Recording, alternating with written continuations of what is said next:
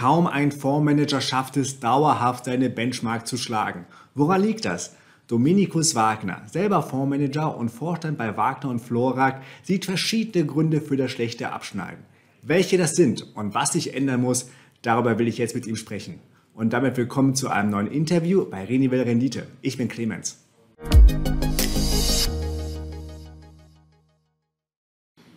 Hallo Herr Wagner, schön, dass Sie Zeit haben.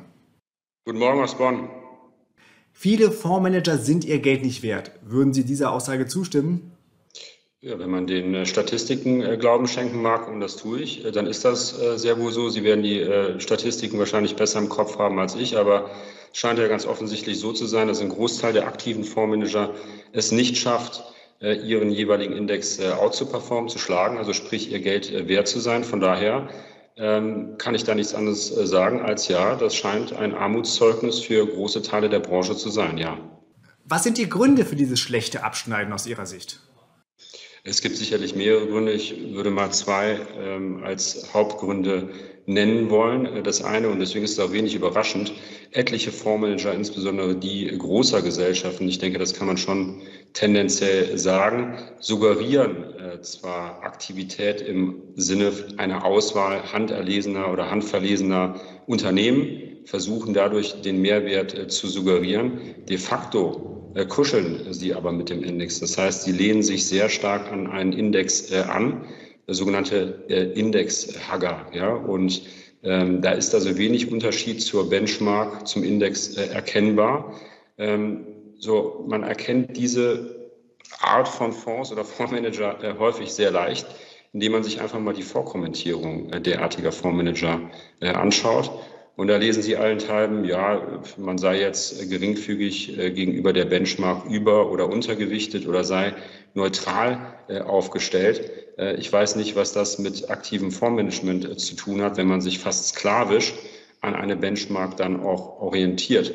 Und der Grund ähm, aus meiner Sicht ist der, nun ähm, schauen Sie, ähm, diese Fondsmanager sehen sich einem Karriere-Berufsrisiko ausgesetzt wenn sie zu stark von der Benchmark im negativen Sinne abweichen. Da scheint es dann doch der ähm, einfachere Weg zu sein, sich an den Index äh, anzulehnen, ihn äh, möglicherweise nur geringfügig äh, anders zu performen, als hier ein Ausreißer nach unten zu sein und somit äh, sich den Karriereweg äh, zu verbauen. Denn klar ist ja, wenn man sich sehr stark an die, an die Benchmark anlehnt, dann kann aufgrund der äh, hohen Kosten oder höheren Kosten im Vergleich zu einem ETF kann der aktive Fondsmanager nur schlechter abschneiden als der Index. Äh, häufig kommt dann noch missglücktes äh, Timing hinzu, wodurch die Rendite dann abermals geschmälert wird. Das scheint mir der Hauptgrund zu sein. Der zweite Grund äh, mag sein, dass auch einfach unterdurchschnittliche Arbeit abgeliefert wird bei denen, die sich auch mal vom Index bereit sind zu entfernen. Und der dritte äh, Punkt äh, ist dann aus meiner Sicht noch der, der mit äh, erhöhten Handelsaktivitäten einhergeht. Grundsätzlich, das ist ja das starke Argument gegen aktive Fonds, die Kosten. Äh, damit äh, sind die, die Managementgebühren äh, gemeint äh, und Verwaltungskosten derartiges, dass dann in die sogenannte Gesamtkostenquote, die sogenannte TER, also diese ähm, Total Expense Ratio, dann einfließt. In der Regel, so mal als, als Faustformel beträgt diese TR dann mitunter 1,5 bis 2 Prozent, äh, manchmal sogar mehr. Äh, darin sind aber nicht alle Kosten äh, enthalten. Es ist also ein wenig irreführend, wenn man von Gesamtkostenquote spricht. Je nach Investmentstrategie kommt noch ein erhöhter Kosten oder großer Kostenblock hinzu, nämlich die Transaktionskosten für den Kauf und Verkauf von Wertpapieren. Und ähm, das schlägt dann auch sehr deutlich mit ins Kontor ähm, und erhöht nochmal sozusagen die Kostenquote und muss vom aktiven Fondsmanager erstmal wieder äh, eingeholt werden. Ähm, Sie kennen den, den alten Spruch, der ist zwar platt, aber er trifft zu. Äh, Sie wissen schon, was kommt. Äh, hin und her macht Tasche leer. Ja? Und von daher kann man festhalten, je höher die Handelsaktivität äh, ist, desto erhöhter ist die Wahrscheinlichkeit aufgrund der Kostenquote, dann auch den Index nicht out zu performen. Ähm, Buffett hat in dem Zusammenhang mal ein Zitat gebracht. Ich weiß nicht, ob man ähm, das hier mal verwenden darf, aber er sagte mal so nach dem Motto, äh, diese auf die erhöhte Aktivität äh, bezogen, das sei so, als ob man jemanden, der ständig One-Night-Stands hätte, äh, einen Romantiker nennen würde. Also mit substanziell integrem, sinnvollem, langfristigen, aktiven Management hat das dann wenig zu tun, wenn Sie also ständig rein und raus hopsen und versuchen, irgendwelchen Trends hinterherzulaufen oder die Rendite zu erhöhen, indem man sich in Aktionismus äh, übt. Das scheinen mir die Hauptgründe zu sein. Also Ihr Appell ist, dass ein Fondsmanager mutiger sein muss und sich nicht so sehr an einen Index klammern sollte? Ich möchte nicht sagen mutig. Ähm, man sollte doch mal überlegen, was Investieren äh, überhaupt äh, bedeutet. Also das, was ich jetzt gerade geschildert habe, hat äh, nichts mit Investieren zu tun. Das eine ist sozusagen Alibi-Fondsmanagen, indem Sie sich an einen Index äh, ähm, äh, den umarmen oder an ihm orientieren. Und das andere ist aktionistisches Rumspekulieren. Äh, lassen Sie uns doch über den Grundgedanken des Investierens nachdenken. Und das hat dann nichts mit Mut zu tun. Ich würde vielmehr sagen, man geht Risiken aus dem Weg wenn man langfristig sich an Unternehmen äh, beteiligt, die gewisse Charakteristika mitbringen. Und wir werden gleich auch, hoffe ich, noch ein paar negative Dinge über das passive äh, Investieren äh, verlieren. Da sind diese Argumente in allererster Linie zu nennen. Aber wenn man weg vom Hin und Her investieren, rein und rausgehopse, zurück sich besinnt auf das, worauf es ankommt, nämlich die langfristige Beteiligung an einem Unternehmen, dann hat das nichts mit Mut zu tun, sondern vielmehr mit Überlegung und investieren. Ist das sorgfältige Abwägen zwischen Chancen und Risiken. Daran sollte man sich halten. Und alles andere ist entweder Aktionismus, äh, zumindest hat es nichts aus meiner Sicht mit Mut zu tun, vielleicht gegenüber, ja, äh, wenn wir ans Karriererisiko äh, denken, ähm, dass es auch mal Phasen geben mag, wo man als integrer, sorgsamer, analytisch denkender Fondsmanager auch mal vielleicht eine Schwächeperiode hat. Aber letztlich sollte man doch vom Gedanken getragen sein, Mehrwert stiften zu wollen.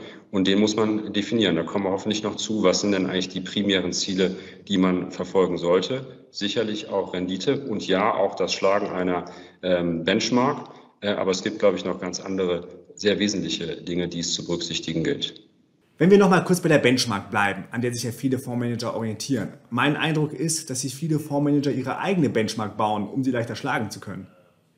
Ja, das ist ganz sicher so. Äh, dann wird auch des Öfteren nochmal gemogelt äh, zwischen den sogenannten Kurs- und Performance-Indizes.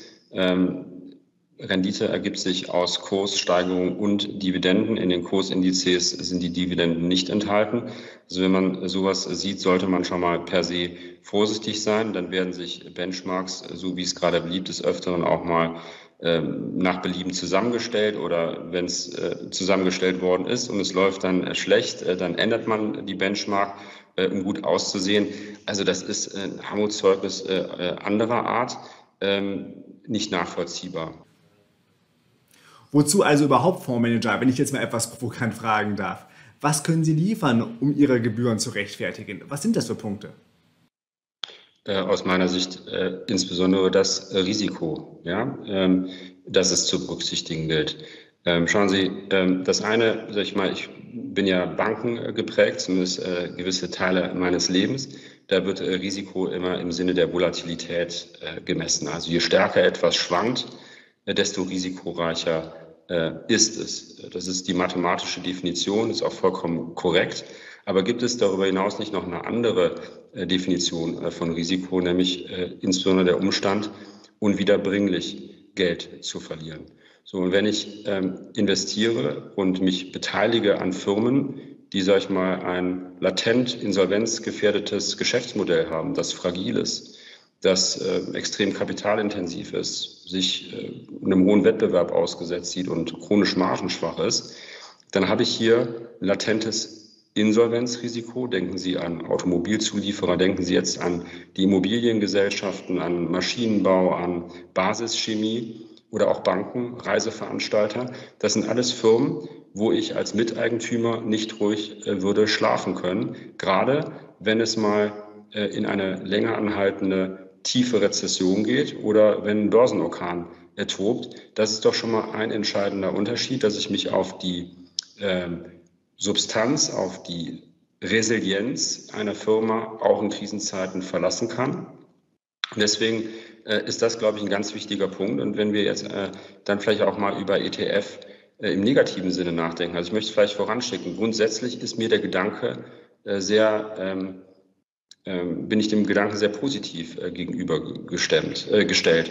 Denn es macht doch Sinn, langfristig dabei zu bleiben, langfristig ähm, in Aktien äh, zu investieren. Also ich meine, ETFs äh, ist Ihnen klar, inzwischen gibt es auf, auf alles mögliche ETFs, also da sollten wir vielleicht gleich auch nochmal zukommen, was soll es denn bitte schön sein und welche Aktien und welche Indizes sollten es denn äh, sein.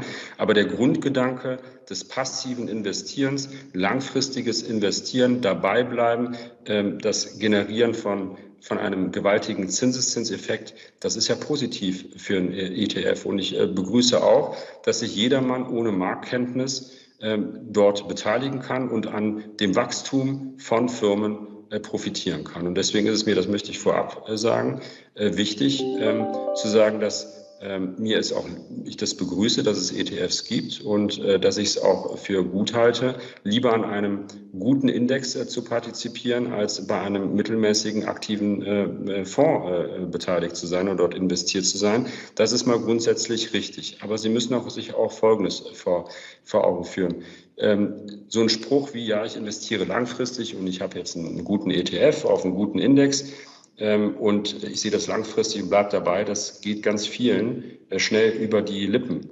Äh, aber wenn dann mal äh, ein Börsengewitter aufzieht, das auch länger anhält und Sie sich ja auch vor Augen führen müssen, dass das einhergeht mit extrem schlechter medialer Berichterstattung, dann kriegen doch sehr viele, so ist meine Wahrnehmung, schnell mal kalte Füße und werfen die Flinte dann ins Korn, wenn äh, sie es eigentlich nicht tun sollten, also zu Unzeit. Von daher kann man für etliche, ähm, die in ETFs investiert sind, schon sagen, dass sie, äh, weil sie auch letztlich nicht wissen, an welchen Firmen sie beteiligt sind, wie standhaft die Firmen in der Krise wirklich sind, dann schnell zum größten Risiko für sich selber äh, werden können. Äh, da kann äh, der ETF nichts für äh, oder das passive Investieren. Äh, aber eben es macht einen entscheidenden Unterschied, ob Sie genau wissen, wie sich Ihre Firma, an der Sie beteiligt sind, in der Krise selbst verhält, ob Sie damit rechnen dürfen, dass äh, der Umsatz äh, stabil bleibt, weil die Produkte, die Dienstleistungen auch in der Krise verlässlich nachgefragt werden, dass die Margen gleichbleibend hoch sind oder sogar in der Krise noch steigend, steigen und dass somit dann auch der Gewinn verlässlich sprudelt und sich sogar in der Krise in aller Regel bei echten, robusten Firmen dann eben auch erhöht. Sie sagen also, dass ein Fondsmanager mit der richtigen Auswahl von Unternehmen für mehr Sicherheit und weniger Risiko sorgen kann. Wenn ich aber in breit gestreute ETFs investiere, wie zum Beispiel in ETFs auf den MSCI World, dann habe ich ja auch ein hohes Maß an Sicherheit. Denn die Vergangenheit hat ja gezeigt, dass der MSCI World noch jede Krise wieder aufgeholt hat. Ja, ähm, gebe ich Ihnen recht. Ähm, mit dem MSCI World äh, ETF sind Sie ja beispielsweise auch sehr, sehr gut aufgehoben. Äh, wir dürfen, ich komme aber trotzdem auf den Punkt gleich nochmal zurück. Ich meine aber, dass man trotzdem mal anmerken sollte, dass Sie ja schon mal, äh, wie viele andere hoffe ich, äh, und das weiß ich auch, einen Schritt weiter sind als die Allgemeinheit. Denn äh, zuerst einmal ist zu beobachten, dass hier schon ein Home Bias in vielen Fällen stattfindet, dass man sich eher heimatzentriert äh, äh, orientiert und investiert, sprich in, in DAX, äh, Eurostox äh, und Co. Indizes schlechter Güte, wo man viele Schwachmargenfirmen mit hohen Verschuldungen drin hat. Aber ja, wenn man dann soweit ist und sagt, warum soll ich eigentlich nur heimatzentriert investieren, lasst uns doch international investieren, dann haben Sie automatisch äh, zum Beispiel beim MSCI World eine viel höhere Qualität im Index äh, durch die enthaltenen Unternehmen als in anderen Indizes. Von daher würde ich auch ganz klar sagen, wenn man sich selber äh, messen lassen möchte im Sinne der Rendite, äh, dann sollte es doch bitteschön auch der MSCI World sein. Und ich hatte eben gesagt, ich habe da gar nichts gegen, ähm, wenn jemand für die Altersvorsorge oder auch für die Einmalanlage äh, Teile seines Vermögens in MSCI World äh, investiert hat. Ich glaube nur, dass es dann auch in der Krise einfach nochmal einen Unterschied macht, genau zu wissen, was man da hat. Hat man wirklich die Disziplin, äh, auch ähm, das durchzuhalten mit der Erkenntnis, die Sie gerade wiedergegeben hat, haben? Ja, das wird sich langfristig wieder erholen. Aber ich glaube, die Bindung, die Identifizierung mit konkreten Firmen und dem Wissen, wie sich diese Geschäfte in der Krise verhalten, macht nochmal einen feinen äh, Unterschied, weshalb ich auch ein gut gemanagtes, aktives, internationales Portfolio einem MSCI World äh, gegenüber ähm, als überlegen äh, erachte. Das setzt aber voraus, dass man wirklich diese Unternehmen findet, die besser sind als der Rest, dass man schlauer ist als der Markt. Denn wenn ein Unternehmen ein robustes Geschäftsmodell hat, das wissen ja auch dann andere Investoren. Entsprechend ist es dann meistens auch schon bewertet. Ähm, es geht nicht nur um Bewertung, äh, sondern es geht um die sorgsame Analyse des Geschäftsmodells. Ich würde nicht behaupten wollen, machen wir es mal losgelöst von uns, dass die, die ähm, den, den Index outperformen, äh, schlauer äh, sind äh, oder Informationsvorsprünge oder derartiges hätte. Es kommt auf gewisse Investmentprinzipien an. Da geht es um die unternehmerische Beurteilung von Firmen. Und das dürfen Sie nicht äh, nur aus dem Blickwinkel äh, der Performance und des Schlauerseins heraus äh, definieren, sondern zuerst einmal, was ist Ihr eigentliches Ziel? Wenn Sie sagen wollen, Sie wollen den Index outperformen, gehen Sie etwas anders vor, als wenn Sie zuerst einmal substanzielle Risiken vermeiden möchten. Ähm, zum Unternehmerischen und dann zu, einem, zu konkreten Beispielen. Ähm, also, wie findet man diese Firmen? Nun, indem man sich in die Rolle des Miteigentümers äh, reinversetzt und sagt, ich möchte, ich werde Miteigentümer einer Firma, langfristiger Miteigentümer und deswegen muss ich die Stärken und Schwächen äh, der Firma genau verstanden haben, die kritischen Erfolgsfaktoren. Ich muss verstanden haben, warum diese Firma so erfolgreich ist und warum und eine Einschätzung haben, ob sie auch in den nächsten, sagen wir, fünf oder zehn Jahren noch erfolgreich sein wird. Das heißt, ich gucke mir die stabilen Wettbewerbsvorteile äh, an, die das Unternehmen schützen. Buffett spricht immer vom Burggraben. Dann haben Sie, das machen Sie nicht rein aus Performance-Maximierung, sondern zuerst einmal, um Risiken aus dem äh, Wege zu gehen. Das heißt, Sie überlegen genau, wo ist das Unternehmen angreifbar, durch Wettbewerber, durch den Regulator, durch äh, Eingriffe des Staates äh, oder Gewerkschaftseinfluss meinethalben ähm, und überlegen insbesondere, wie die Firma sich in Krisenzeiten entwickelt, als aus der Brille des Unternehmers, aus der Brille des Miteigentümers. Und wenn Sie dann zu dem Ergebnis kommen, dass Sie aufgrund des robusten Geschäftsmodells, starker Marken, hoher Preissetzungsmacht, insbesondere aber auch eines geringen Kapitaleinsatzes, verbunden mit hohen Skaleneffekten, dass das dazu führt, dass sie verlässlich Gewinn erzielen, dass sie in aller Regel auch verlässlich ihren Gewinn steigern, am besten stark steigern, dann haben sie zum einen eine hohe Investitionssicherheit, denn der robuste Cashflow, der immer reinsprudelt, weil die Produkte nützlich, attraktiv sind, ständig nachgefragt werden, auch in Krisenzeiten, sorgt für Sie als Miteigentümer dafür, dass Sie aufgrund des robusten Cashflows eigentlich schon nicht pleite gehen können. Der zweite Aspekt, der sich aus allen genannten äh, Charakteristika ergibt, ist, dass Sie in aller Regel auch eine, eine makellose Bilanz haben, die Sie als zweiten Schutz für sich als Miteigentümer achten können. Denn wenn es mal zu einem temporären äh, Schwäche des Cashflows kommt, dann kann die Bilanz sie schützen durch beispielsweise eine hohe Eigenkapitalquote. Deswegen mögen wir zum Beispiel auch keine Firmen mit hohen Verschuldungen. Damit haben Sie das für uns jetzt als aktiven Manager, und das widerspricht sicherlich großen Teilen des aktiven, der, der aktiven Fondsmanagement-Zunft, äh, das oberste Ziel, nämlich langfristig kein Geld zu verlieren, erfüllt. Und jetzt komme ich, nehme ich Geschwindigkeit auf, weil Sie auf Performance äh, wiederum äh, ansprechen. Diese Firmen wachsen in aller Regel nicht nur verlässlich, sondern sie wachsen in aller Regel auch stärker als der Durchschnitt des Marktes. Ja, die sind nicht einfach zu finden und so viele Unternehmen weltweit gibt es auch nicht, die auf der einen Seite extrem hohe substanzielle Investitionssicherheit bieten, also minimales unternehmerisches Risiko und gleichsam auch noch stark wachsen. Wachsen stärker als der Durchschnitt. Sie sprechen es an. Wenn man sich jetzt die Performance Ihres Fonds anschaut, dann hat er zwar auf Sicht von fünf Jahren den MSCI World geschlagen, auf Sicht von zehn Jahren sieht es aber anders aus. Also selbst wenn man mit viel Mühe sich die Unternehmen auswählt, also gute Unternehmen auswählt, dann heißt das noch lange nicht, dass sich das auch in einer besseren Performance niederschlägt. Also ich sage gleich gerne was äh, zu dem Zehn-Jahres-Zeitraum. Ich äh, versuchte jetzt eigentlich gerade mit Ihnen noch eine Diskussion zu führen, die erst einmal abstrakt sozusagen die, die äh, wichtigen Prioritäten äh, nennt, werde aber ganz konkret gleich äh, darauf äh, antworten, was die zehn Jahre betrifft. Ich möchte eigentlich ein Plädoyer weniger jetzt für uns äh, hier halten, sondern für integres, sorgsames, unternehmerisch geprägtes, aktives äh, Fondsmanagement. Denn schauen Sie, ich habe jetzt so lange auf dieser substanziellen, echten Investitionssicherheit unter langfristigen Aspekten rumgeritten. Ja? Das hat ja Folgen. Ähm, denn wenn Sie diese Priorität ernst nehmen und ernst auch umsetzen, führt das dazu, dass Sie auch Firmen haben, die nicht stark wachsen, dafür aber verlässlich und ordentlich.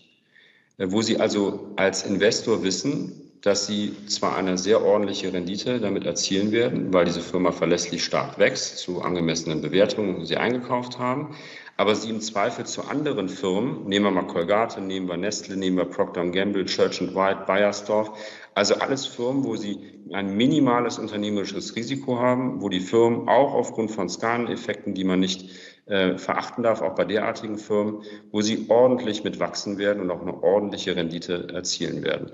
Diese Firmen schaffen es, alle zehn Jahre, sagen wir mal, ihren Free Cashflow zu, äh, zu verdoppeln. Das ist gigantisch für dieses geringe Risiko.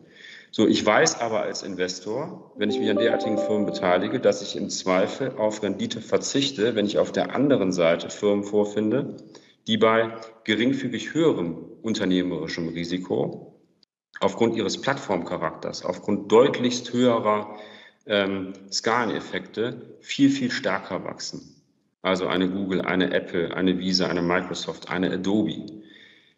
Wenn man als aktiver Fondsmanager ausschließlich es nur auf Rendite abgesehen hätte, dürfte man nie, wie wir es sind, zum Beispiel bei Colgate investiert sein. Ich werde damit gutes Geld verdienen. Ich persönlich darf Ihnen sagen, mir reicht auch das, was ich mit Colgate äh, erziele, ist nämlich mehr als man denkt, aufgrund der verlässlichen Steigerung des Free Cashflows.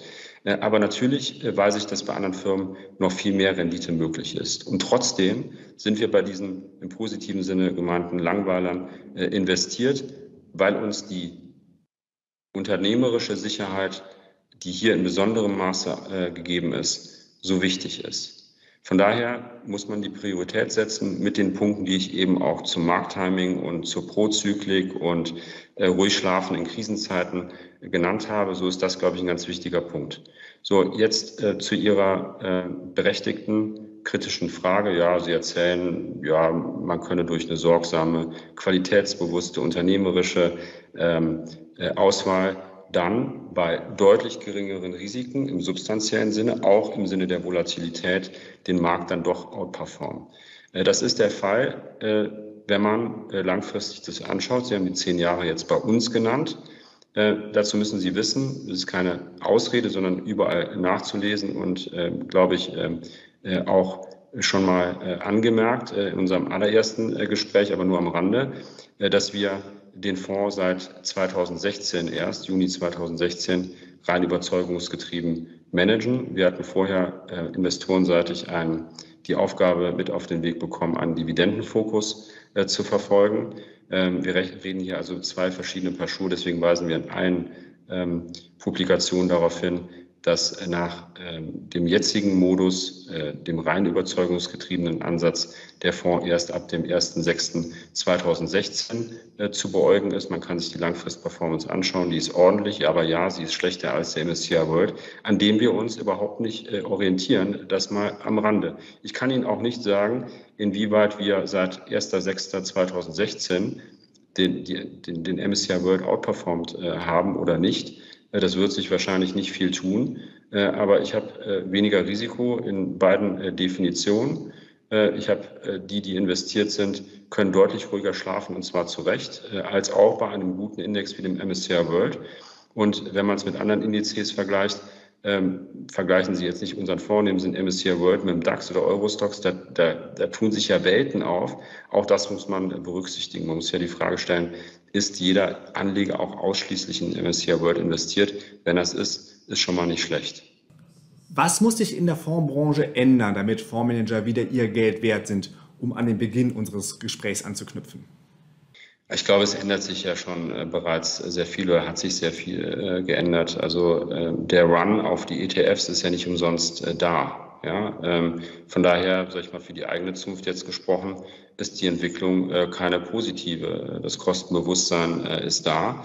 Ähm, wir sehen die äh, Robotweiser aus dem Boden sprießen ähm, mit, wie ich das einmal am Rande anmerken darf, zum Großteil, wie mir scheint, ich beobachte das nur am Rande, dann doch leider sehr überschaubaren Ergebnissen. Das hat unterschiedliche Gründe.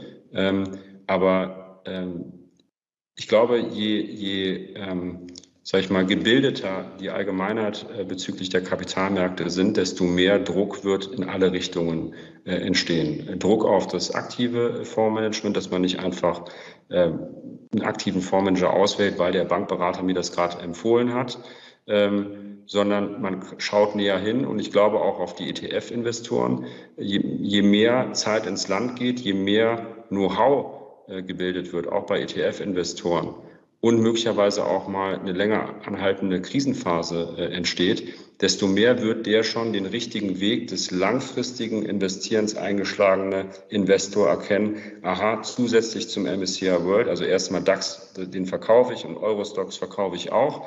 Und äh, irgendwelche Trend-ETFs äh, verkaufe ich auch, weil sich damit langfristig dann doch kein Geld verdienen lässt. Also kehre ich diesen Investments den Rücken und kaufe den MSCI World und der wird dann im Zweifel irgendwann auch erkennen, dass es noch auf andere Prioritäten ankommt und dass es übrigens auch Fondsmanager gibt, die den MSCI World schlagen und dann ähm, äh, auch wieder zu aktiven Fonds äh, greifen werden. Und äh, gerade jetzt in einer Phase äh, multipler Krisen äh, kann ich mir auch sehr gut vorstellen, dass viele, und dazu rate ich dringend an, viele genau wissen sollten, in was sie investiert sind, nur so wird sich der langfristige Charakter des Investierens auch bestens äh, durchhalten lassen. Nochmal, man ist schneller geneigt zu verkaufen, wenn es hart auf hart kommt. Selbst die Tagesschau äh, am Anfang berichtet, wie schlimm doch alles sei und alles niedergeschrieben wird. Äh, dann ist man eher geneigt, etwa eine Blackbox äh, zu verkaufen oder zu reduzieren, als die Beteiligung an Procter Gamble meinethalben. Jetzt sprachen Sie über den Anleger, aber was muss sich in der Branche ändern? Ja, die, ganz konkret, die Absätze müssen so lange sinken, bis äh, ein Großteil derjenigen, die keine Daseinsberechtigung haben, äh, Daseinsberechtigung im inhaltlichen Sinne, dann auch ökonomisch letztlich äh, ihre Daseinsberechtigung zusehends äh, verlieren. Also die, Sie sehen ja jetzt schon Mittelabflüsse äh, zugunsten von ETFs. Ja, da muss also, das ist ein Weckruf, aber für die, die, sage ich mal, ganz eindeutig den Index umarmen, ähm, die anderen, sage ich mal, die zu viel hin und her äh, investieren, die meinen es ja vielleicht noch gut. Ja? Äh, da müssen wir uns die Frage stellen, ob das eine sinnvolle Strategie ist. Äh, aber die, die, sage ich mal, ganz offensichtlich diese Mogelei äh, betreiben, die werden, so hoffe ich, äh, durch den Druck, den auch die ETFs äh, ausüben, ähm, dann ihre Daseinsberechtigung verlieren. Wenn sie kein ordentliches Chancen-Risiko-Verhältnis auf Dauer erzielen, dann haben sie ökonomisch keine Daseinsberechtigung. Und je mehr ihnen die Geschäftsgrundlage entzogen wird, weil sie über Mittelabflüsse, äh, äh, Mittelabflüsse zu verzeichnen haben, desto eher wird ein Umdenken äh, stattfinden. Also dann wird irgendwann der Chef des großen Fondshauses sagen, also lieber Fondsmanager, Karriererisiko hin oder her, wir haben hier Mittelabflüsse, hör auf, dich an die Benchmark äh, zu stark anzulehnen, hör auf, sie zu umarmen. Ja, äh, oder man hört auf, Trendfonds äh, äh, aufzulegen. Ähm, letztlich wollen die Fondsgesellschaften Geld verdienen, viel Geld verdienen. Und man versucht, etwas dann zu initiieren, wo Anleger darauf anspringen könnten. Aber je aufgeklärter der Anleger ist, desto weniger wird er dann auch nicht sinnvolle Produkte nachfragen. Entweder weil er sie auf den Prüfstand stellt oder weil er sich überlegt, ob das denn langfristig überhaupt sinnvoll ist. Also ein Umdenken kommt aus meiner Sicht nicht aus sich selbst heraus, sondern leider nur auf Druck. Umdenken in der Hinsicht, dass äh, Fondsmanager mehr Haltung zeigen müssen und überlegen, welchen Mehrwert sie tatsächlich für die Anleger liefern können. Qualität plus Zeit gleich Erfolg. Und das wird nur erreicht, wenn sie eine eigene DNA haben, eine eigene Investmentphilosophie, eigene Investmentprinzipien und die dann konsequent umsetzen, diszipliniert umsetzen. Das heißt nicht, dass man mit dem Kopf durch die Wand geht und an schlechten Investments aus Frackigkeit, möchte ich sagen, festhält. Ein guter Investor zeichnet auch aus, dass er eigene Fehler erkennt und sie behebt und nicht aus einer Arroganz heraus dann daran kleben bleibt. Aber Disziplin und Kontinuität ein konsequentes Festhalten an den eigenen definierten Prinzipien ist aus meiner Sicht ganz, ganz wesentlich. Äh, und das bedeutet konkret, dass man auch mal äh, Phasen, äh, die der Markt mitbringen kann, der, wo diese Phasen vielleicht nicht zum eigenen Investmentstil passen und wo der Fonds dann mal temporär deutlich sich schlechter entwickelt als der allgemeine Markt, dass man diese Phasen auch durchsteht und dann nicht geneigt ist zu sagen, ja, jetzt läuft es seit drei, vier Monaten gegen mich und jetzt stelle ich das um, um bei irgendeinem Trend äh, mit äh, zu schwimmen. Ich kann Ihnen da etliche Beispiele auch in unserem konkreten äh, Fall geben. Äh, man muss sich vor Augen halten, dass Erfolg nur dann erzielt wird, wenn man diesen Prinzipien treu sind. Die sollten allerdings äh, gut sein, die Prinzipien. Und abgerechnet wird zum Schluss. Ja, Sie haben jetzt versucht, mit mir sehr freundlich abzurechnen über zehn Jahre. Ich habe das erklärt. Aber äh, über mehrere Börsenzyklen hinweg zeigt sich, wer Mehrwert stiftet, nicht äh, auf äh, sechs oder zwölf Monate langfristig. Und zwischenzeitlich muss man standfest sein. Ähm, ich möchte es äh, vulgär sagen, auch einen Hintern in der Hose haben und sagen, äh, ich stehe das mit diesen Prinzipien durch. Ich hinterfrage das, was wir tun, äh, kritisch und zwar laufend und behebe auch mögliche Fehler. Aber ich darf nicht äh, aktionistisch äh, irgendeinem Trend hinterherhecheln. Herr Wagner, vielen Dank. Sehr gerne. Bis bald. Tschüss.